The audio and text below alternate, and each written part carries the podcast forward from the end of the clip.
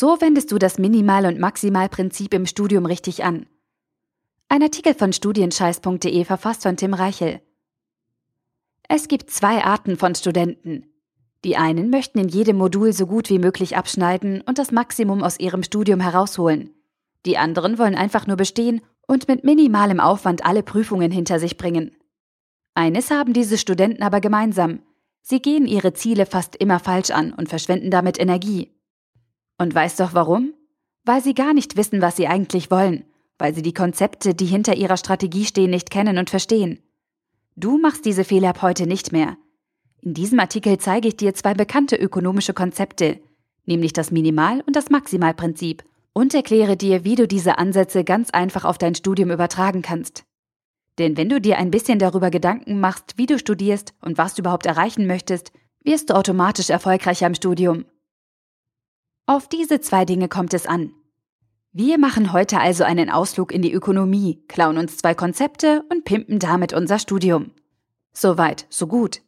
Ich habe selber Wirtschaftsingenieurwesen studiert und fand die meisten BWL-Vorlesungen im Studium eher geht so.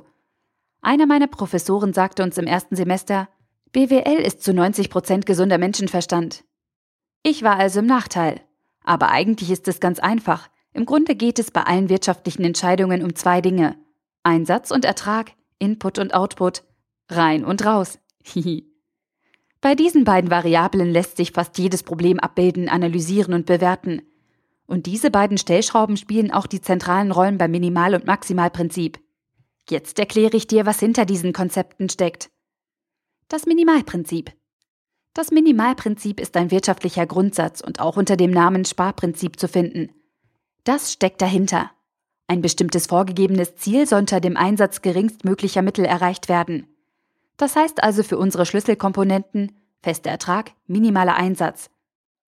Wenn wir das Minimalprinzip anwenden, versuchen wir also ein festes Ziel zu erreichen und dafür so wenig wie möglich zu tun. Wir sparen also unseren Einsatz und arbeiten so effizient es geht. Drei klassische Beispiele. Wir kaufen 30 Liter Bier für den geringsten Preis. Wir fahren nach Berlin mit möglichst wenig Benzin. Wir putzen die Küche in kürzester Zeit. Das Maximalprinzip.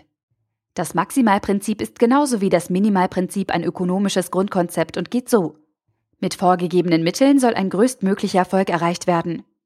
Das heißt also für unsere Schlüsselkomponenten fester Einsatz, maximaler Ertrag.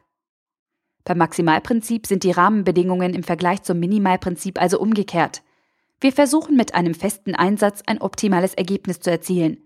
Dabei holen wir aus unseren gegebenen Möglichkeiten das Beste heraus. Drei klassische Beispiele. Wir kaufen für 50 Euro so viel Bier wie möglich. Wir fahren mit 40 Litern Benzin so weit, wie wir mit dem Auto kommen.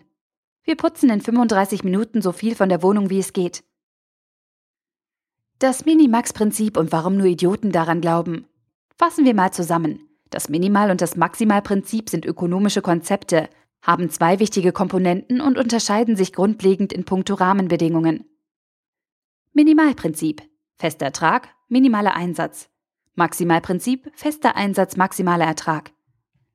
Wenn du diese beiden Ansätze zum ersten Mal siehst, denkst du dir vielleicht, hey, warum kombiniert man das nicht und versucht mit dem minimalen Einsatz das Bestmögliche zu erreichen?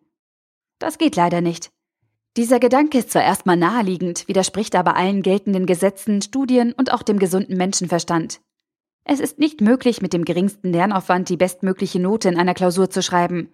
Es ist nicht möglich, mit dem geringsten Budget das beste Auto zu kaufen. Es ist nicht möglich, in kürzester Zeit den durchtrainiertesten Körper zu bekommen. Wir können immer nur an einer Stelle optimieren. Seitdem ich Studienscheiß gegründet habe, bin ich noch mehr online unterwegs als vorher. Dabei stoße ich auf unglaublich viele Expertinnen und Experten, die angeblich die ultimative Lerntechnik oder den allergeheimsten Supertrick für Topnoten entdeckt haben. Natürlich mit minimalem Aufwand, in kürzester Zeit und für noch weniger Geld. Psst, das ist alles Bullshit. Weil es einfach nicht funktioniert. Es hat noch nie funktioniert und es wird auch nie funktionieren. Lass dir nicht von irgendwelchen Coaching-Experten oder selbsternannten Uni-Hackern erzählen, dass du mit minimalem Einsatz im Studium zum bestmöglichen Abschluss kommst. Das ist einfach gelogen. Beim Studieren ist es wichtig, dass du deine Ressourcen kennst, dir ein Ziel steckst, einen Plan entwickelst und dann für deinen Erfolg arbeitest. Das ist nicht besonders sexy, aber die Wahrheit. Wenn du dir klar machst, was du an der Uni wirklich erreichen möchtest und deine Prioritäten klar vor Augen hast, kannst du deinen Studienerfolg stark verbessern. So wendest du das Minimalprinzip an. Jetzt zeige ich dir noch an einigen Beispielen, wie du das Minimal- und Maximalprinzip in deinem Studium richtig anwenden kannst. Es ist übrigens auch möglich, diese beiden Ansätze je nach Semester, Situation oder Prüfung zu variieren. Vorgehen beim Minimalprinzip. Schritt 1. Definiere ein festes Ziel, so konkret wie möglich. Schritt 2. Lege eine knappe Ressource fest. Was soll eingespart werden? Schritt 3. Formuliere deine Strategie. Beispiel 1. Klausur bestehen. Ich möchte die Klausur mit der Note 4.0 bestehen. Ich habe keine Lust zu lernen, weil mich das Fach nicht interessiert. Ich werde die Klausur mit so wenig Lernaufwand wie möglich bestehen. Beispiel 2. Regelstudienzeit. Ich möchte mein Studium erfolgreich beenden. Ich werde keine Zeit an der Uni verlieren. Ich werde mein Studium in Regelstudienzeit oder schneller abschließen. Beispiel 3. Auslandssemester. Ich möchte ein Auslandssemester absolvieren. Ich habe nicht viel Geld. Ich werde ein Auslandssemester absolvieren und dafür so wenig Geld wie möglich ausgeben. So wendest du das Maximalprinzip an. Beim Maximalprinzip gehst du ähnlich vor und überlegst dir auch in drei Schritten, wie du dein Studium optimierst. Vorgehen beim Maximalprinzip. Schritt 1. Definiere eine feste Einsatzgröße, so konkret wie möglich. Schritt 2. Lege ein offenes Ziel fest. Was soll optimiert werden? Schritt 3. Formuliere deine Strategie. Beispiel 1. Klausur bestehen. Ich habe zwei Wochen Zeit zu lernen. Ich möchte die Klausur so gut wie möglich bestehen. Ich werde die Klausur in zwei Wochen mit der bestmöglichen Note bestehen. Beispiel 2. Netzwerken.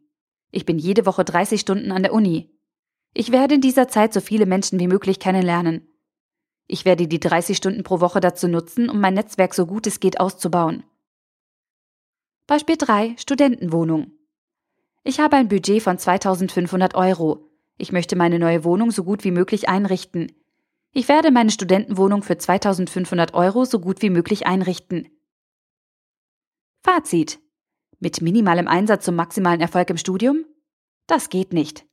Aber wenn du dir eine smarte und geradlinige Zielstrategie zurechtlegst, kannst du erfolgreicher studieren und deine Zeit an der Uni besser nutzen. Ich habe dir gezeigt, was hinter dem Minimal- und Maximalprinzip steckt und wie du diese beiden Konzepte in deinem Studium anwenden kannst. Wichtig dabei ist, dass du dir darüber klar wirst, was du wirklich erreichen möchtest und was deine Ziele sind. Wenn du erstmal weißt, wo du hin möchtest und ein paar Arbeitstechniken kennst, die dir dabei helfen, hast du schon gewonnen. Also, minimiere deinen Frust an der Uni und maximiere dein Glücklichsein. Der Artikel wurde gesprochen von Priya, Vorleserin bei Narando.